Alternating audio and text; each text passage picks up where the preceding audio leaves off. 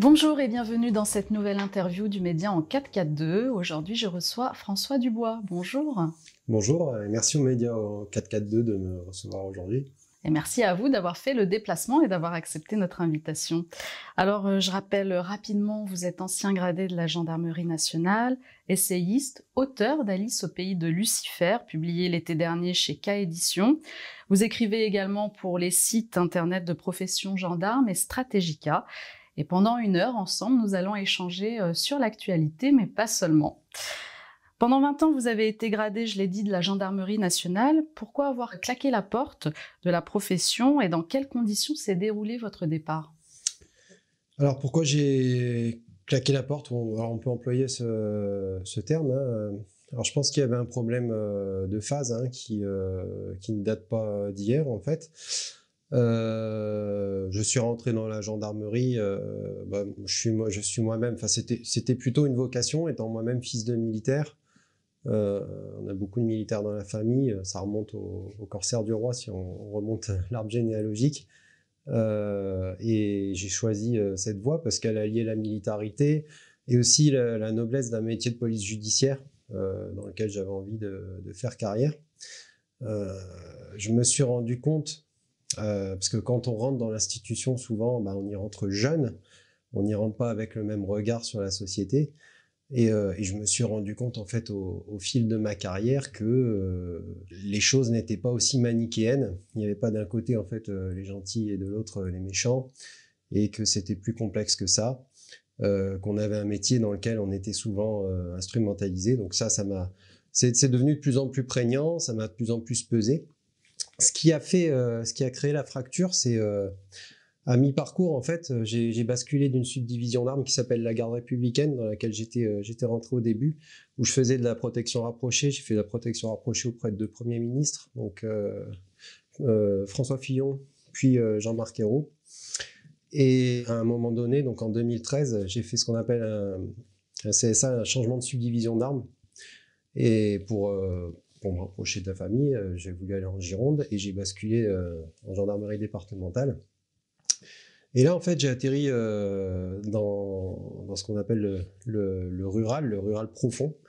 Et j'ai découvert en fait une nouvelle France où je suis passé des palais dorés de, de Matignon à euh, la précarité intellectuelle, la précarité économique, voilà, à se retrouver à 23 heures chez des gens euh, complètement euh, désespérés, euh, noyés dans l'alcool, etc. Voilà, donc c'est toute une autre société en fait qui s'est qui s'est dépeinte. Et, en fait, j'ai pris le choc du réel. J'ai vraiment pris un mur. Ça a été tellement violent que je me suis dit, mais qu'est-ce qui s'est passé en fait dans, dans ce pays? Parce que j'étais complètement hors sol en fait quand j'étais à Matignon, je m'en suis rendu compte après.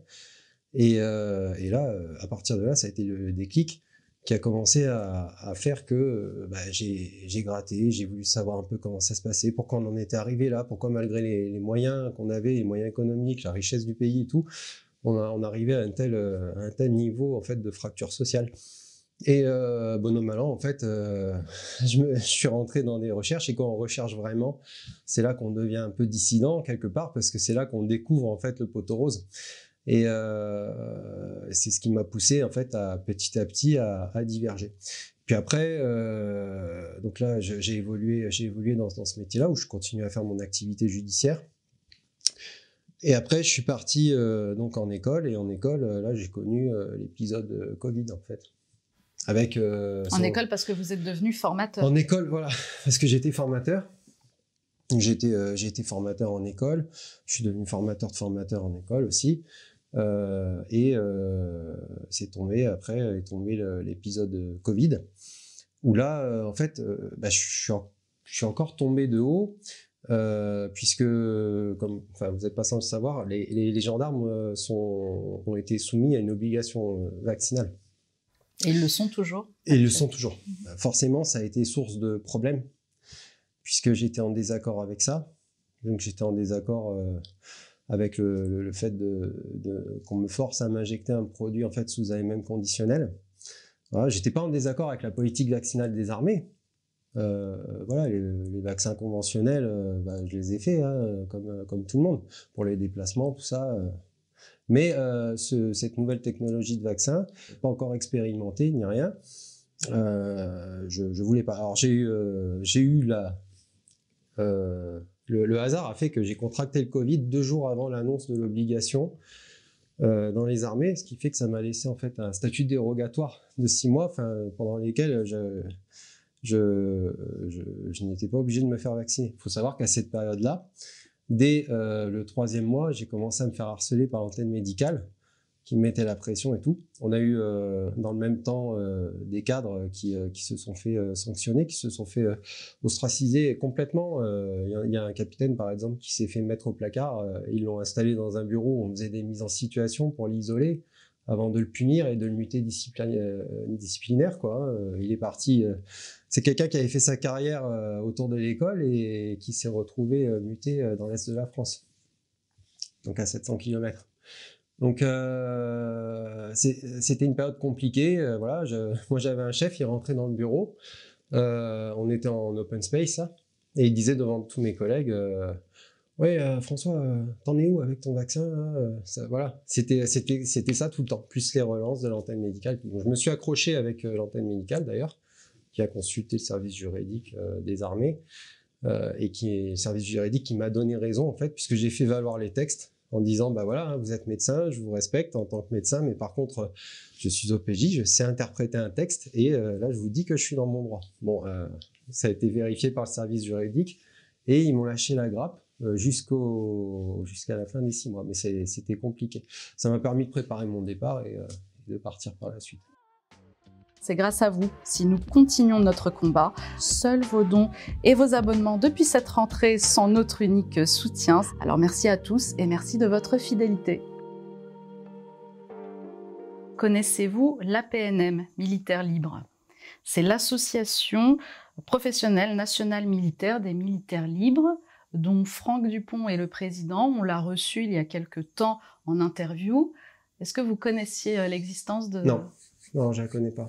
Il nous a un peu raconté le... Le même type de, exact, de Exactement, exactement, sauf que lui est toujours en exercice, il a subi du harcèlement, mais euh, d'autres de vos confrères... Euh, Et le paradoxe, c'est que en fait, c'est une institution qui, qui, est censée faire appliquer les lois, euh, bah, qui disgraisse justement la loi. Quoi. moi, je vois par exemple, il y avait, il y avait, il existait des, des fichiers, j'ai récupéré sur clé, euh, des fichiers communs euh, nominatifs avec euh, les périodes d'arrêt maladie des gens et pour quelles raisons ils étaient arrêtés quoi, à cette époque-là. Des choses comme ça. Hein. Voilà. Alors que pertinemment, on sait que quand on est gendarme, ce sont des choses qui ne sont pas légales.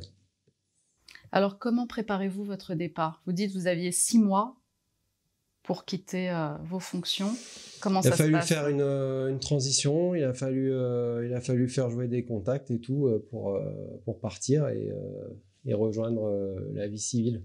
Enfin, la vie civile, après, je reste, je reste dans la fonction publique. Mais en fait, je, je, pouvais prendre ma retraite. Donc, à partir de, de 17 ans et demi, on peut prendre une pré-retraite. C'est pas grand-chose, mais ça m'a aidé un petit peu à faire la transition. Est-ce que ça, signifie que vous avez précipité euh, de nouvelles perspectives d'avenir? Oui. Alors, si vous voulez, moi, derrière ce, derrière ce départ, il y a une volonté émancipatrice, euh, vraiment. Euh, pourquoi? Parce que quand on est dans l'armée, dans en fait, on ne peut pas dire ce qui ne va pas. on m'a parfois reproché, même parfois de, façon assez virulente, après que, que j'ai écrit des textes ou quoi, on dit ouais, euh, c'est facile de, montrer ses muscles quand on est parti, tout ça. Euh, la difficulté, c'est de le faire euh, quand on est dedans. ce qu'on attend, c'est un militaire qui, soit dans l'arme et qui, qui... Sauf que non, en fait, un homme seul dans une institution qui compte 100 000 personnels, il, il, ne peut rien faire. Il va être cancellé immédiatement. Euh, s'il fait quoi que ce soit, en fait, euh, bah, c'est le rouleau compresseur qui s'abat sur lui. Il se retrouve en fait sanctionné, puni, et puis après, euh, il, est mis, il est mis dehors. Alors, il aura fait le buzz momentanément, hein, mais au final, il aura mal préparé la suite, puisqu'il aura été neutralisé avant. Voilà, ça, ça lui apportera rien si ce n'est des difficultés supplémentaires. Ça n'apporte rien de plus.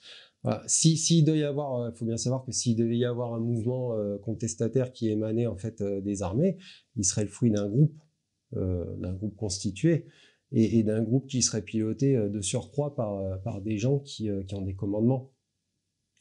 moi, j'étais gradé, mais j'étais qu'un petit adjudant. Un petit adjudant, ça ne pèse de rien. Tout comme un colonel, ça ne pèse de rien en fait hein, dans l'institution, c'est pareil. Hein. On parle de, voilà, il n'y a pas de, mais un homme isolé comme ça, c'est pas grand chose. Donc, euh, on ne pouvait rien faire. Par contre, moi, le fait de quitter, ça me permet de m'émanciper réellement maintenant. Là, c'est euh, l'oiseau qui est sorti de la cage. Parce que je peux dire ce que je veux. Euh, alors, c'est pas que je le faisais pas à l'époque. Hein. La preuve, c'est que mon livre, il est, sorti. Euh, j'étais, sur le départ, mais j'étais encore, encore là. Donc, mais, mais en tout cas, maintenant, je peux vraiment m'exprimer comme, comme je veux. voilà. Enfin, dans les limites de ce que nous permet euh, de faire euh, euh, le, pouvoir en place, bien sûr, parce qu'il y a toujours une, censure qui s'applique. Mais, mais voilà, c'est beaucoup plus libre qu'avant. Alors, à votre avis, pour quelles raisons les militaires, au même titre que les professionnels de santé, de la restauration, les pompiers, ont été concernés par cette obligation vaccinale contre le Covid et pas la police nationale? Alors c'est une bonne question. C'est une question que qu'on a souvent sorti comme argument euh, face à, à, ceux qui euh, qui vendaient l'obligation vaccinale dans les armées. Euh, alors c'est pareil, il y a la police, mais il faut savoir que nous, quand on travaillait par exemple, on avait des civils qui travaillaient dans le bureau juste à côté et qui n'étaient pas vaccinés. C'est-à-dire que vous, on vous dit, bah voilà, demain, euh, si t'es pas vacciné, tu prends 10 jours d'arrêt et t'es muté euh, là. Mais le civil, à côté, rien. Et on se croise tous les jours. Donc pour la police, euh, et eh ben pourquoi? Bah, C'est tout simplement, c'est comme les civils. Euh, je pense que derrière la police, la police est beaucoup plus, quoi qu'il en soit, est beaucoup plus politisée que la gendarmerie. Ça la rend plus dangereuse vis-à-vis -vis du pouvoir. Ça, c'est un fait. La gendarmerie, c'est, il y a la neutralité militaire qu'on n'a pas dans la police. La preuve en est, bah, les mouvements actuels que vous avez, vous les avez là et vous les avez pas en gendarmerie. En gendarmerie, il y a une exception, c'est 2001, la, grande, la grogne des gendarmes, où vous avez, euh, vous avez les gendarmes qui effectivement euh, manifestent en fait le, mal-être dans le travail et euh, ça passe notamment par le biais des, épouses. Alors, la police, il y a le poids des syndicats et il y a la politisation.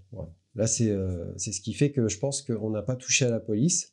C'est aussi, alors cette ambivalence, c'est aussi la force euh, française, quelque part. Euh, on peut jongler entre deux types de forces de l'ordre. si on en perd une, il en reste toujours une autre. Donc, ça, c'est du c'est de la politique politicienne, mais mais c'est comme ça. Et alors que les missions sont les mêmes. Hein. C'était les, c'était les, les, arguments, parce que nous, les arguments qu'on nous a sortis à l'époque, c'était voilà, vous allez être en contact avec le public, donc euh, étant euh, étant en contact permanent avec le public, vous avez l'obligation vaccinale. Et forcément, la question de la police, elle revient. Mais ils font le même métier. Alors pourquoi? Mais c'est juste parce que derrière la police, s'ils veulent dire non, euh, ça mais peut vous poser jamais problème. Eu de réponse. Et imaginez, imaginez que la police euh, disent non, c'est pas envisageable pour nous, imaginez le signal renvoyé à la population à cette époque-là. Là, là, là, ils avaient besoin de capots à cette époque. Ils avaient besoin de gens pour faire, pour, pour donner 135 euros à celui qui dépassait le portail de sa maison euh, sans avoir euh, coché la bonne case. Donc, imaginez si, si, ces policiers-là disaient ça. Ah, d'ailleurs, moi, là-dessus, que les choses soient bien claires, ça aussi, c'est quelque chose qu'on m'a reproché. Enfin, il y, a, des gens euh, qui, font des amalgames. Ils disent, ben voilà, t'es euh, es ancien gendarme, donc tu fais partie de ceux qui nous ont, euh, persécutés pendant le confinement. Bon. Alors moi, moi j'étais justement, j'étais instructeur en, école à cette époque-là.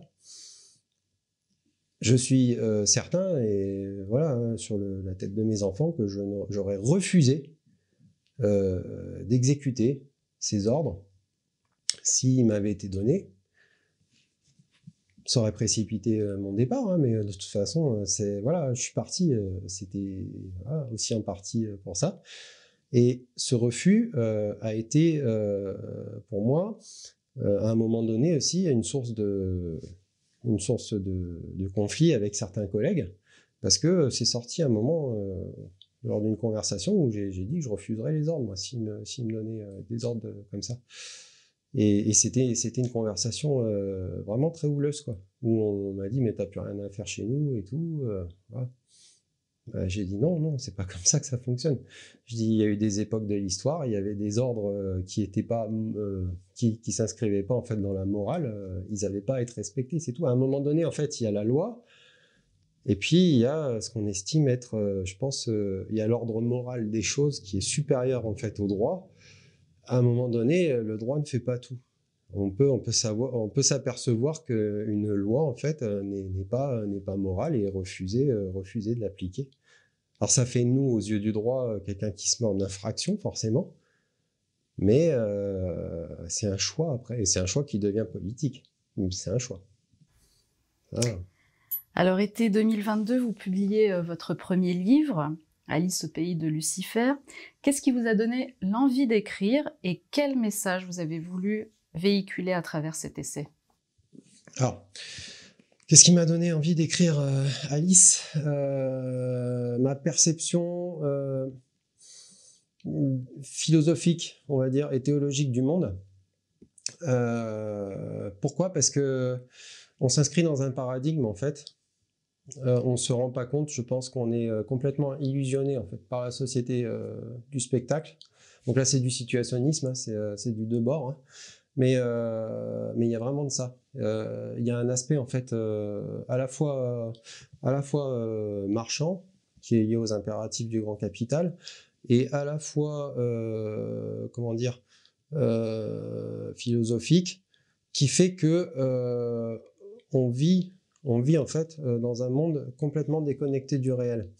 je me suis dit à un moment donné, le monde ne va pas, j'ai envie d'écrire toutes les connaissances que j'ai euh, euh, cumulées, comment je vais faire? Euh, je suis parti un peu comme tout le monde en me disant ben voilà on va faire un état des lieux de la situation. On va essayer d'aborder diverses sciences humaines et puis voir à travers à travers ces différentes approches les analyses qu'on peut en tirer en fait, ça aurait été une énième redite, hein, un énième état des lieux de la situation. Il y a plein de gens qui le font, qui le font très bien. Et j'ai réfléchi pour aller au-delà de ça, en fait, je me suis dit, qu'est-ce qui formate euh, le logiciel des gens à l'heure actuelle? Euh, De quoi il faudrait les extirper pour qu'ils pour qu'ils puissent voir au-delà du miroir? Et j'ai réfléchi à ce livre, en fait, parce qu'il est, il était à, mes yeux, en fait, euh, la, meilleure, la meilleure solution pour planter une graine en fait euh, dans l'esprit des gens et faire en sorte que le lecteur, bah, à la fin du livre, euh, ait, la perception des choses, sa perception des choses qui soit modifiée. Là, ça change tout en fait, parce qu'il n'y a plus besoin d'aller euh, d'aller lui expliquer lui expliquer tel ou tel problème. Si déjà en fait les mécanismes cognitifs ils sont plus les mêmes, c'est différent. Si la façon de penser elle est différente, tout change. Donc j'ai travaillé j'ai travaillé là-dessus. J'ai pris volontairement l'histoire d'Alice au pays des merveilles, qui est, euh, une histoire un peu plus euh, enfantine, on va dire, euh, qui est une histoire justement bah, qui reflète bien un peu le spectacle et la société du spectacle, parce que c'est quelque chose de, à la fois chaotique, le monde des merveilles, et d'incompréhensible, mais tout en paraissant relativement innocent. Or, la réalité est toute l'inverse. Euh, et, le message qu'il y a derrière cette histoire est tout l'inverse aussi. Et notre monde, c'est ça. Notre monde, en fait, euh, c'est un monde, c'est un monde euh, chaotique, difficile à comprendre, et pourtant expliqué très simplement par ceux qui l'organisent. Alors que la réalité, en fait, derrière, elle est très complexe, elle est très brutale, elle est très violente. Donc je, reprends cette histoire-là et c'est un petit peu, bah, c'est comme dans le film Matrix puisqu'on a une référence euh, cinématographique. C'est la pilule rouge en fait, celle qui, celle qui, va vous faire sortir de la matrice, un petit peu. Donc après, euh, les sujets euh, sociétaux sont abordés. Les sciences humaines sont abordées. D'ailleurs, c'est une particularité du livre, c'est qu'en fait, il, traite en fait chaque allégorie traversée par, par Alice à travers des sciences humaines différentes. Euh, jusqu'à la fin en fait où on arrive à, on arrive en fait à, la dimension théologique de la gouvernance et, euh, du rapport à la gouvernance avec la reine de cœur et tout ça euh, et on arrive aussi à l'aspect théologique la désincarnation de l'être la disparition de l'être au profit de l'avoir, donc pour faire, pour, pour, créer des gens qui vivent du paraître en fait, etc., etc. Ce qui nous conduit vers le transhumanisme, la, réification et compagnie. donc on, a un fil conducteur comme ça tout au long du livre. qui, nous amène en fait à comprendre l'idéologie de, de, la gouvernance en fait. Alors au-delà de l'illusion qui nous est présentée, l'État profond accélère ouvertement son agenda, soutenu ou conduit par l'hégémon états-unien. Quelles seraient les alternatives selon vous? Alors les alternatives.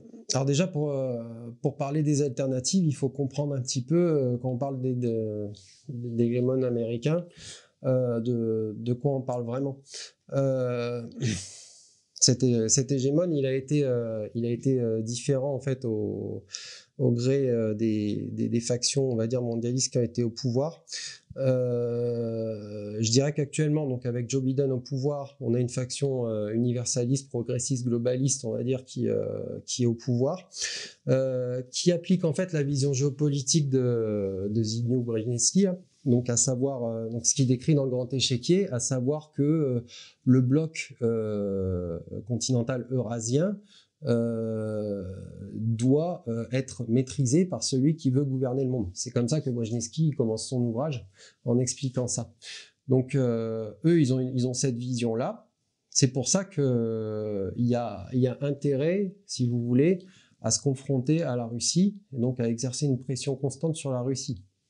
Parce qu'on est dans cette, euh, dans cette euh, vision-là, qui est la vision en fait euh, qui, remonte finalement à l'issue de la Seconde Guerre mondiale, où on a constitué l'Europe comme une tête de pont géopolitique face à la Russie.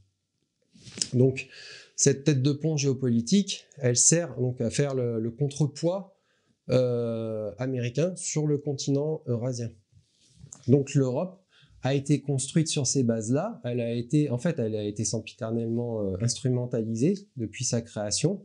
Euh, et euh, on peut même aller jusqu'à dire que, moi, je, je rejoindrai là-dessus en fait la, la, vision de Poels, Jacques Poels, historien, qui, qui, dit que depuis toujours, les États-Unis ne sont pas en guerre directement contre les fascismes. Donc, contre le fascisme italien ou contre le nazisme allemand, mais euh, l'ennemi principal, ça a été d'abord le communisme, d'un point de vue, point de vue économique. Et euh, derrière ça, on a, on retrouve en fait une instrumentalisation finalement du nazisme contre la Russie.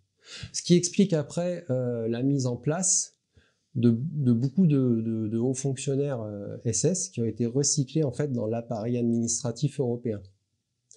donc, euh, on, a tous en tête euh, les, les Van Braun, Klaus Barbie, Mengele ou Walter Hallstein par exemple qui est le premier président de la Commission européenne en 1957. Donc on se retrouve en fait avec cette physionomie là donc des États-Unis qui sont pas euh, qui sont pas un pays, on va dire à proprement dit manichéen, c'est pas les gentils qui viennent nous délivrer des méchants, mais qui euh, qui récupèrent, qui instrumentalisent et euh, et tout ça pour affaiblir en fait le, bloc russe.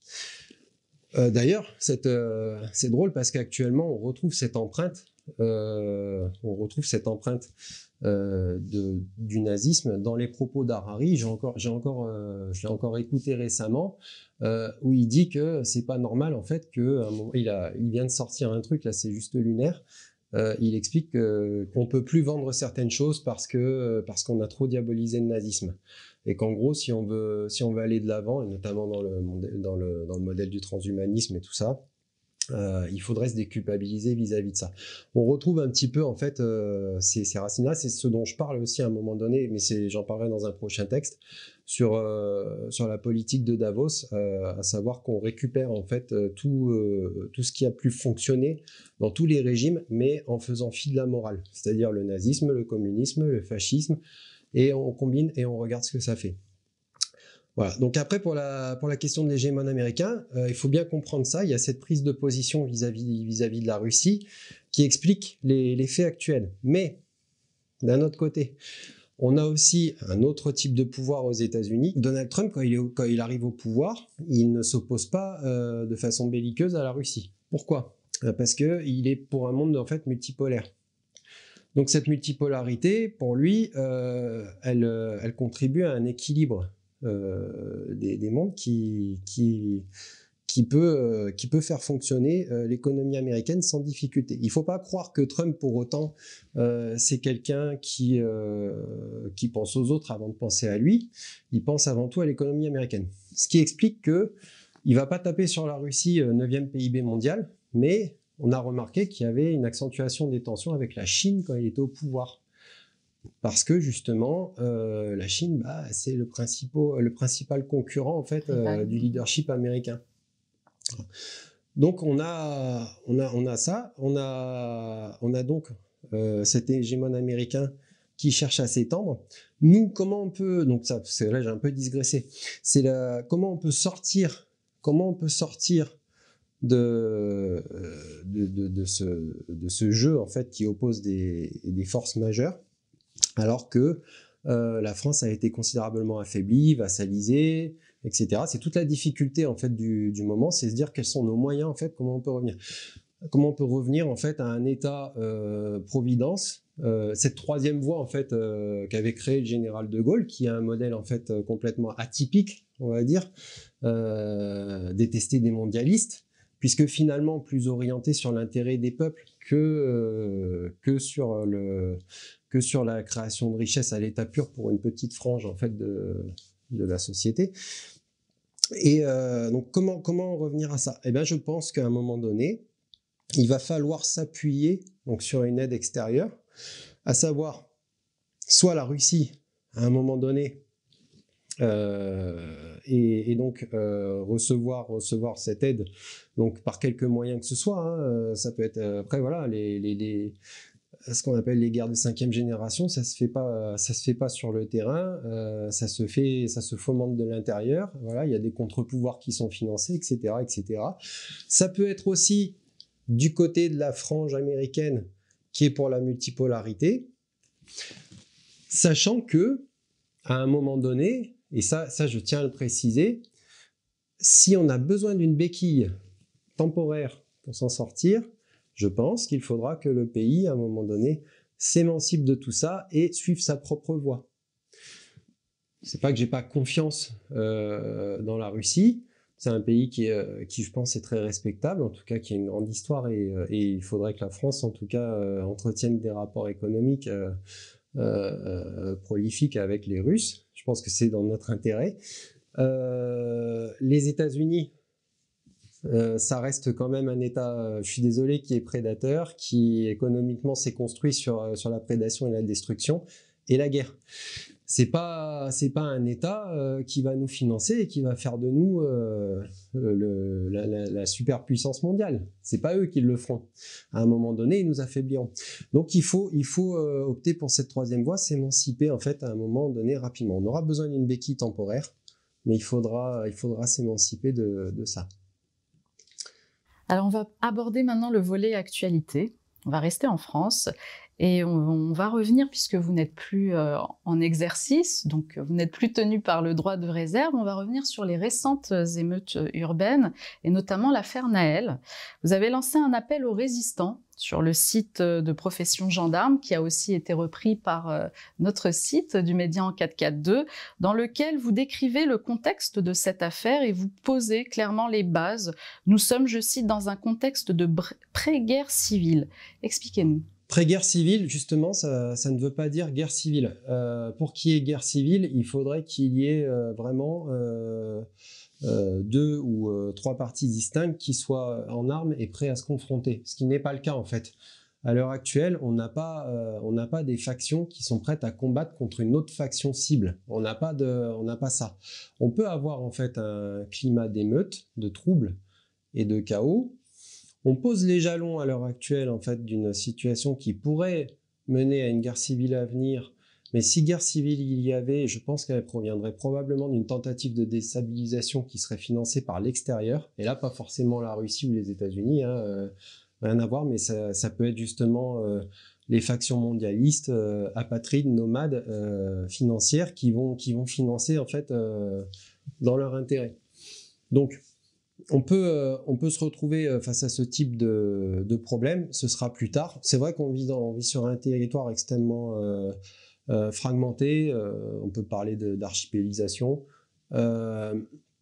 mais je pense par contre qu'il y a un cycle, des cycles en fait d'émeutes qui peuvent être plus ou moins instrumentalisés Mm. Euh, et, je, pense que c'est très cohérent par rapport en fait à la phase de dégradation économique organisée qu'on a connue euh, à partir du Covid. En fait, le, Covid il met, l'effet starter, mais derrière en fait on a toute une entreprise en fait de déconstruction économique. Euh, alors c'est pas c'est pas péjoratif ce que je dis, c'est qu'on a des on a des têtes pensantes qui sont pas du tout euh, altruistes. ils veulent déconstruire pour reconstruire. Donc la casse, ils s'en fichent. Mais ils ont un projet derrière, ils ont un projet de construction aussi, qui, n'est pas forcément, euh, enfin on en parlera peut-être plus tard dans l'intérêt des peuples, mais, euh, mais en tout cas ils ont un projet. Donc pour ce faire, il faut, il faut détruire. Et actuellement, euh, ça, me paraît, ça me paraît cohérent en tout cas de continuer cette entreprise de destruction par en parallèle du trouble à l'ordre social. Et on peut avoir effectivement des cycles d'émeutes qui peuvent être amenés à se répéter hein, euh, à la manière de, de secousses sismiques hein, de façon de plus en plus rapprochée, c'est ce que j'expliquais dans l'article, parce qu'on a créé justement, euh, on a créé tout le terreau en fait pour que, que ça ait lieu. Euh, et pourquoi on fait ça?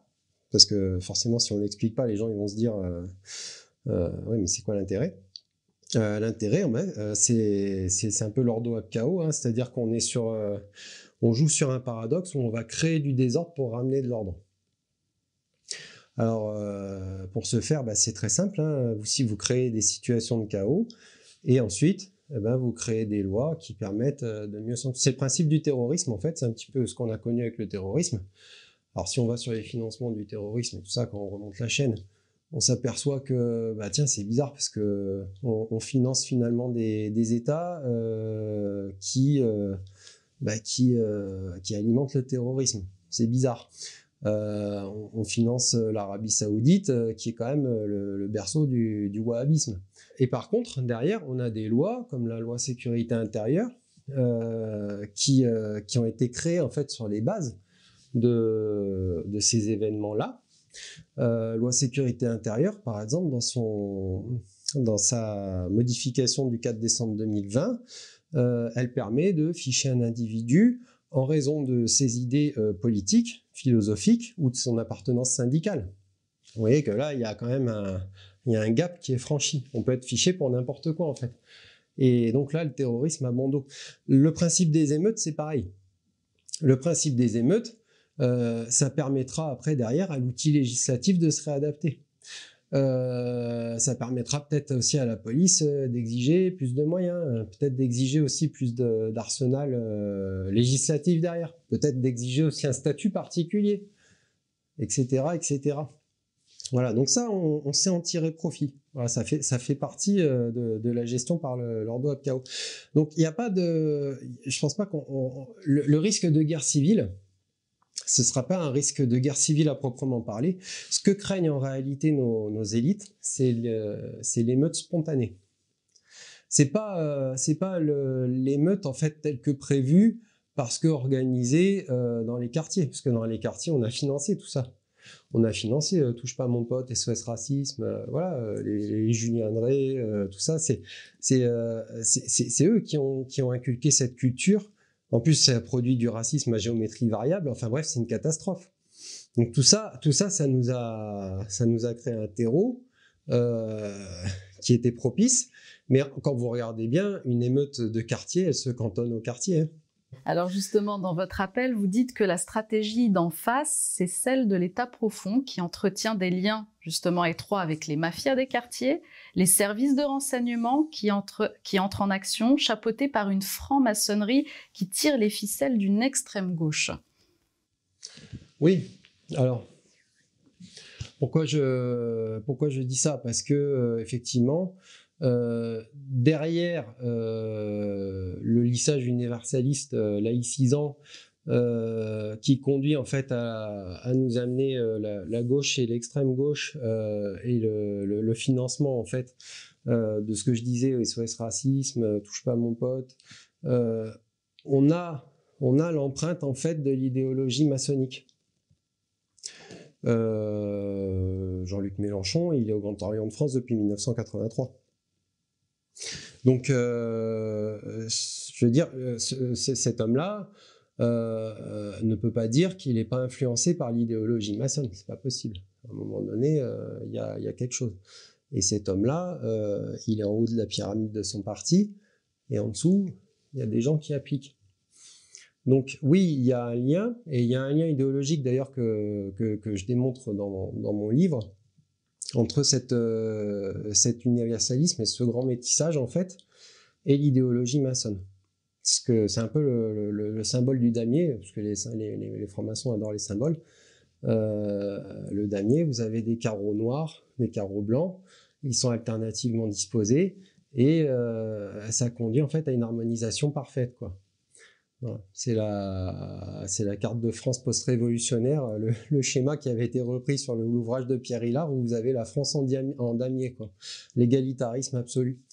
Et, euh, et, donc ce schéma-là, oui. Et après, euh, quand je parle de, de la prégnance idéologique maçonne dans la construction de la politique des quartiers et tout, euh, oui. Et combiné effectivement au maillage territorial des renseignements et à l'instrumentalisation qui a été faite de l'islam radical dans les quartiers, on arrive à produire ce qu'on veut produire si on en a envie.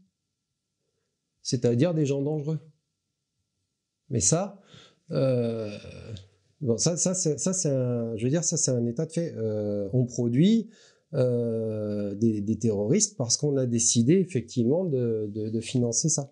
Est-ce que c'est comme cela qu'on retrouve Assa Traoré euh, qui, qui, est aux côtés de la mère de Naël lors de la, de la marche blanche qui a été euh, organisée en à peine 48 heures avec une logistique de professionnels? Oui, ben, Assa Traoré, c'est... Alors bon, je passe sur la famille Traoré, tout, le monde connaît. Il y a un passif délinquant hein, prononcé. Elle a été reprise donc par les, grandes marques euh, du groupe LVMH. Euh, elle fait, la, pub pour le boutin. Euh, c'est quelqu'un qui, donc derrière LVMH, qui sait qu'on a, ben on a, on a une oligarchie, hein, toujours la même. C'est quelqu'un qui travaille effectivement pour l'OPEJ, donc la fondation Edmond Baron de Rothschild. donc c'est pas quelqu'un qui est neutre. Ça, c'est une évidence. Et là encore, en fait, on retrouve, euh, on retrouve ces liens en termes de financement hein, euh, dont on parlait. Et ça va au-delà, en fait, du cercle politique euh, français. ça s'étend, en fait, au niveau du, projet, du projet de, certains, de certaines franges, en fait, mondialistes, hein, dont, dont, Georges Soros est l'emblème, mais il n'y a pas que lui. Mais c'est vraiment l'universalisme apatride, nomade, euh, et euh, avec ce, fameux lissage, hein, ce, fameux métissage. Donc euh, là, on retrouve effectivement cette, cette empreinte-là. Donc il y a, enfin, à mon, à mon sens, il y a obligatoirement une récupération politique derrière tout ça. Et pour disposer de façon d'une telle logistique, comme vous disiez, avec t-shirt floqué et compagnie, il y a forcément de l'argent qui a été injecté. Voilà. Et en fait, d'un fait divers, parce que on peut partir, là on part d'un fait divers, moi je connais pas du tout le dossier, donc euh, j'ai pas, pas en parler puisque je le connais pas. Mais ce que je peux dire, c'est que la nature des faits, c'est un fait divers. Ça, résume ça, un fait divers. Donc d'un fait divers, on crée en fait toute une instrumentalisation, on monte une usine spectaculaire en fait, hein, pour reprendre un petit peu l'idée de la société du, spectacle, et euh, on arrive à, produire l'effet escompté euh, par le biais des médias, etc. etc. Donc les médias, bah, c'est pareil. Hein, si on regarde les financements des médias, il n'y a rien de neutre. Euh, voilà, c'est tout un monde. Euh, c'est comme des Lego, hein, ça s'empile. Et, donc on en arrive au résultat escompté. Et qu'est-ce qu'on peut craindre alors de nouvelles émeutes à votre avis? Je pense que euh, il y a, y a une forme de contrôle quand même qui s'exerce sur les quartiers, que euh, au gré des besoins, il peut y avoir effectivement euh, des climats de tension qui peuvent être euh, plus ou moins provoqués, etc. Voilà. Les émeutes, euh, on parlait des, financements, on parlait des liens avec la mafia. Il ne faut pas oublier que ce qui alimente essentiellement la, vie des quartiers, c'est le trafic de stupéfiants. Donc ça, c'est le nerf de la guerre. Le trafic du stupéfiant, on peut préciser qu'il a quand même été intégré dans le calcul du PIB. Hein c'est pas un hasard, c'est que c'est considéré comme une véritable création de richesse. Et euh, le stupéfiant tourne partout. Il tourne autant euh, dans les couches précaires de la population que dans les plus hautes sphères. Donc à un moment donné, en fait, il y a un équilibre et les choses se tiennent. Donc quand on a, on besoin de certaines choses, euh, ben voilà, on, laisse faire d'un côté. Et quand on a besoin d'autres, on peut aussi activer certaines, certaines, certaines choses. Voilà. Donc je peux pas dire, je peux pas dire, euh, voilà, demain il y aura d'autres émeutes de ce type. Les quartiers sont des sont des poudrières. Néanmoins, elles sont des poudrières. Euh, ça reste ça reste momentané. On l'a bien vu euh, à chaque chaque type d'émeute. Même si on reprend les émeutes de 2005, à un moment donné, il faut que ça cesse. Ne serait-ce que pour pérenniser le le trafic. À un moment donné, il faut faut reprendre les activités. Donc c'est comme ça. Mais euh, on peut créer effectivement du chaos quand on en a besoin, sachant qu'un mouvement efface l'autre. Et que euh, ce que je disais tout à l'heure, ce qui fait vraiment peur aux gens, en fait, euh, enfin aux gens qui nous gouvernent, pardon, c'est c'est l'émeute spontanée, c'est-à-dire le mouvement type gilet jaune, incontrôlé en fait, et notamment une convergence de ce mouvement avec qui serait rejoint par exemple par le petit patronat ou ou des classes supérieures. Et là, euh, là, ce serait, euh, serait très déstabilisant pour le pouvoir, bien que, si on fait une analyse rapide des gilets jaunes, qu'est-ce qui les a tués? Absence de structure, absence de hiérarchie euh, et revendications somme toute paradoxales parce que ils exigeaient finalement de pouvoir consommer plus en conservant le même système. On peut pas demander en fait à un système qui vous oppresse en exiger plus de lui en disant bah voilà continue à m'oppresser je veux juste quelques miettes en plus. C'est pas comme ça que ça, fonctionne. Donc la, revendication de départ en fait elle part sur des bases qui, sont fragiles. Euh, il faut aller au-delà de ça il faut réfléchir peut-être à un changement de paradigme ou quoi mais à un moment donné euh, il y, a pas mal de gilets jaunes qui s'en sont peut-être rendus compte avec le temps après euh, ne pouvait pas se contenter en fait de, demander euh, de demander plus un petit peu plus à un moment donné euh, il faut aller dans le champ de la métapolitique il faut aller regarder ce qui se passe un petit peu au fond et puis il faut voir comment on peut changer les choses. Alors je voudrais qu'on aborde rapidement le projet de loi de programmation militaire 2024-2030 dont vous dites qu'il pose tous les prérequis d'une guerre à venir. Pour quelles raisons oui, il pose les prérequis d'une guerre à venir. Enfin, euh, vous avez une augmentation du, budget de l'ordre d'approximativement 416 milliards d'euros sur 6 euh, ans. 2024-2030, comme vous l'avez dit. Euh, c'est sans précédent dans l'histoire de France. Donc ça correspond à quoi? Ça correspond bah, en fait ce qu'on appelle le rétex dans le jargon militaire, c'est le retour d'expérience. Actuellement, en fait, l'Ukraine, c'est un, un terrain d'observation pour les forces de l'OTAN elle s'y implique, mais elle s'y implique pas directement en fait. Elle, euh, s'y implique par l'intermédiaire de, des armes qui sont vendues. Donc finalement, c'est plus le, c'est plus l'empire en fait euh, industriel de l'armement et, le côté économique chez les, chez les occidentaux qui, euh, qui prévaut. Mais militairement, en fait, ce sont plutôt les, les états-majors qui observent à l'heure actuelle. Et qu'est-ce qu'on en tire comme conclusion? Euh, On s'est vite rendu compte que bah, c'est simple, hein, une armée française, de toute façon, avec l'armée de terre française, en effectif, vous remplissez pas le stade de France. Donc, euh, on s'est rendu compte que euh, en termes d'emploi des munitions, logistique d'entretien du matériel et tout, on était à la rue. C'est-à-dire qu'en 72 heures, on avait vidé nos stocks et on n'avait pas du tout en fait euh, les capacités logistiques en fait pour intervenir directement dans un, tel conflit de haute intensité. Donc c'est pas grave, hein, euh, on, finance les Ukrainiens et on fait durer le business comme ça d'ailleurs. il y, a plein de choses intéressantes à dire là-dessus. On y reviendra peut-être. et donc, cette loi de programmation militaire, elle tient compte de tout ça et elle entend en fait augmenter le niveau de capacité des, armées françaises par l'augmentation des budgets. Après, euh, se pose la question aussi, euh, enfin, s'est posé la question, on m'a posé la question de, de ce qui était euh, du domaine de la réquisition des personnes physiques et morales. Alors, il faut savoir que ça existait auparavant. Le problème en termes de droit, c'est le flou qu'il y a autour de, cette, de ce texte. Parce qu'il définit mal, en fait, le contexte dans lequel ça peut être appliqué. Et euh, il semblerait que ce soit applicable en dehors d'une période de guerre, puisqu'il ne définit pas euh, explicitement euh, le, terme de, guerre.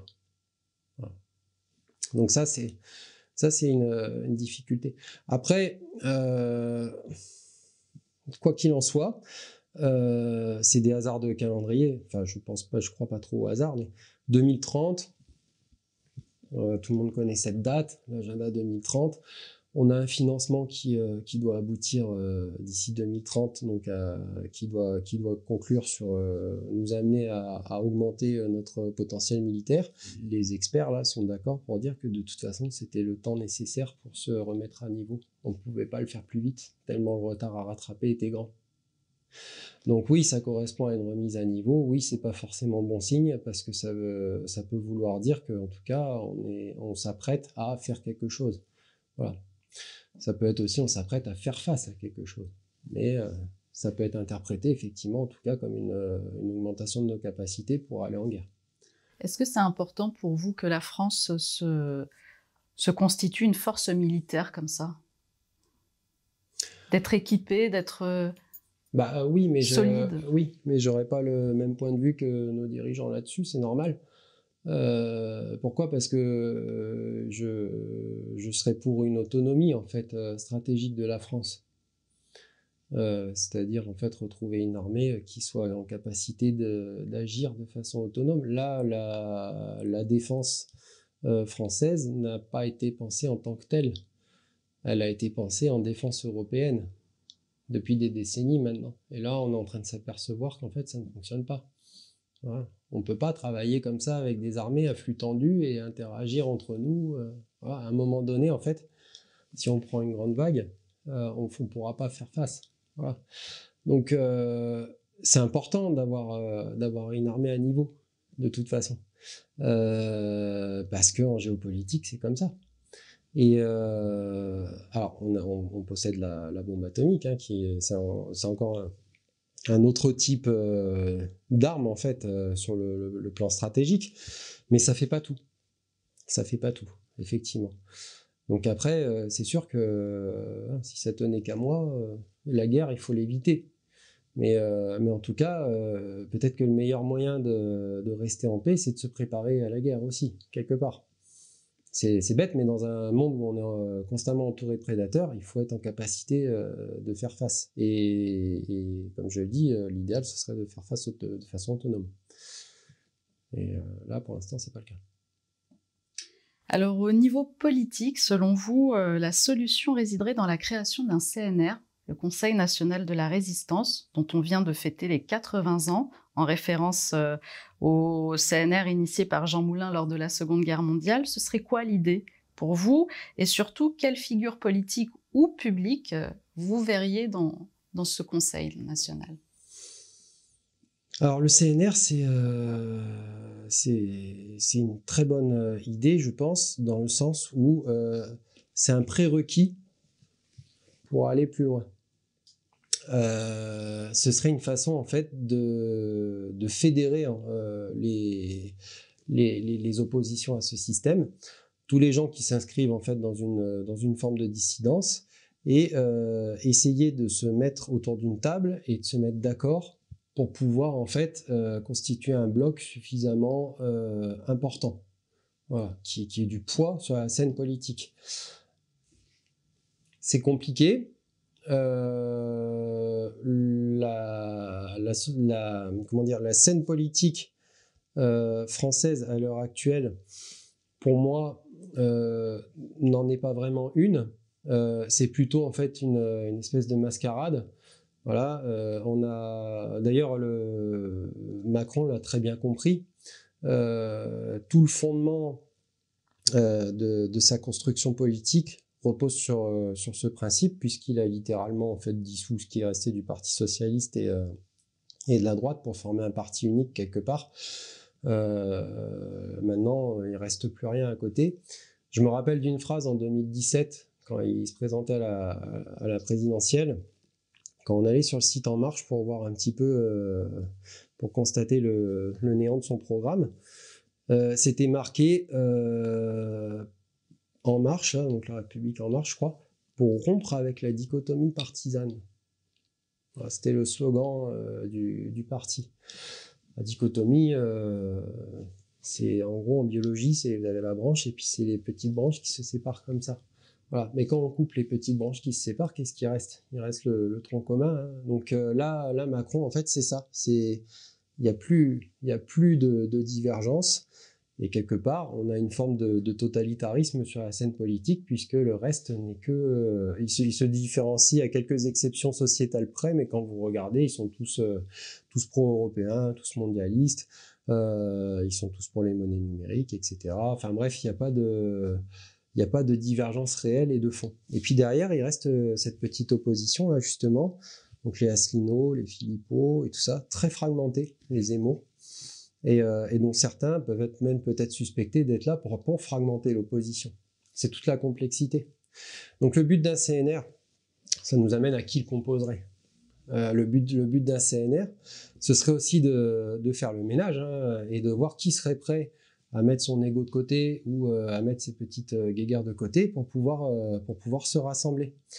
alors, ça peut paraître un peu utopiste. Peut-être que de lancer l'idée, eh ben, si ça se fait, ça va, ça va amener à quelque chose. Si ça se fait pas, ce sera la démonstration par A plus B que de toute façon, on est dans un système qui est, euh, qui est pourri jusqu'à la moelle. Quoi. Voilà. Donc là, c'est euh, compliqué. Qui, qui pourrait le rejoindre? Bah Forcément, hein, on a tous les gens qui veulent sortir de l'Europe.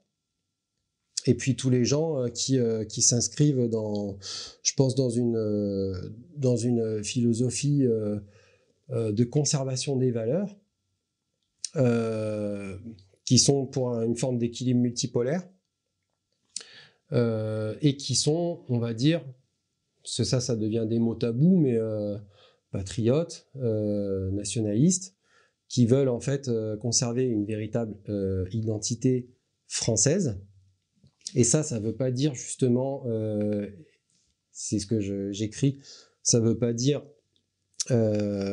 sortir de la société les personnes qui la composent. Donc euh, s'il y a 10% de musulmans en France, et c'est le chiffre, contrairement à ce que certains disent, c'est eh ben, il faut pas il faut pas exclure, ces 10% de musulmans puisqu'ils font partie de la société. Donc il faut travailler à un projet commun. On n'arrivera à rien, on n'arrivera à rien euh, en tenant des discours où on veut euh, en virer certains, fragmenter. Faire. C'est pas comme ça qu'on construit. À un moment donné, il faut mettre deux, trois choses de côté et il faut aller chercher à fédérer et voir ce qu'on peut faire ensemble et comment on peut avancer. donc il faut, il faut une convergence en fait des idées, une convergence on va dire idéologique, bien que le, terme idéologie je le trouve plus prégnant chez chez l'adversaire que, que, chez nous. Euh, et, euh, et, il faut donc il faut aller rechercher ça et c'est vraiment dans la construction qu'on arrivera à faire quelque chose. Donc tous les acteurs actuels qu'on a qui sont dans cette forme de dissidence, euh, seraient de, bons candidats.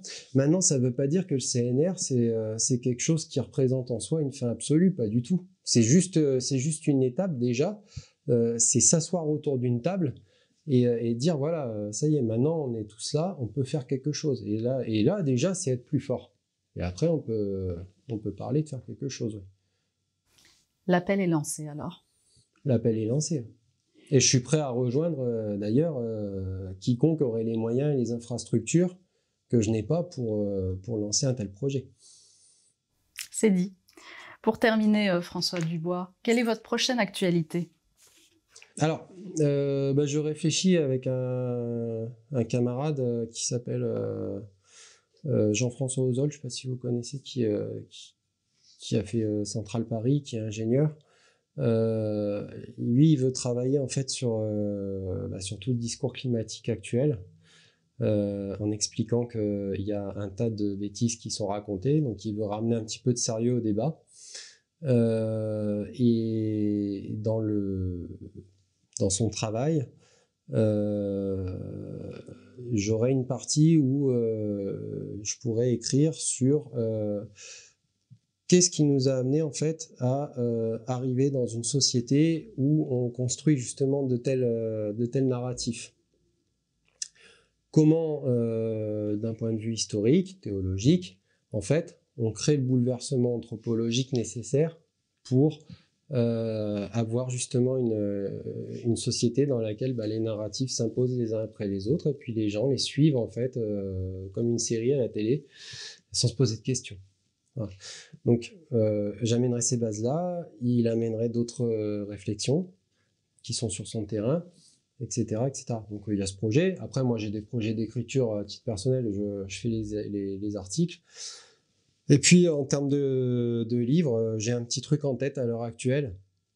Euh, je peux pas en parler maintenant, je pense, euh, parce que l'idée est assez, euh, elle est originale et en même temps, c'est du terrain miné. Donc, mais c'est voilà, il y a, un petit, il y a un petit projet d'écriture qui, euh, qui reprendrait un livre très controversé et très connu, qui en ferait une adaptation en fait euh, au départ, qui, qui, qui, est présente, qui serait présenté comme euh, satirique et qui en fait ne l'est pas. C'est-à-dire que le lecteur à la fin il se dirait ah mais finalement c'est perturbant quand même.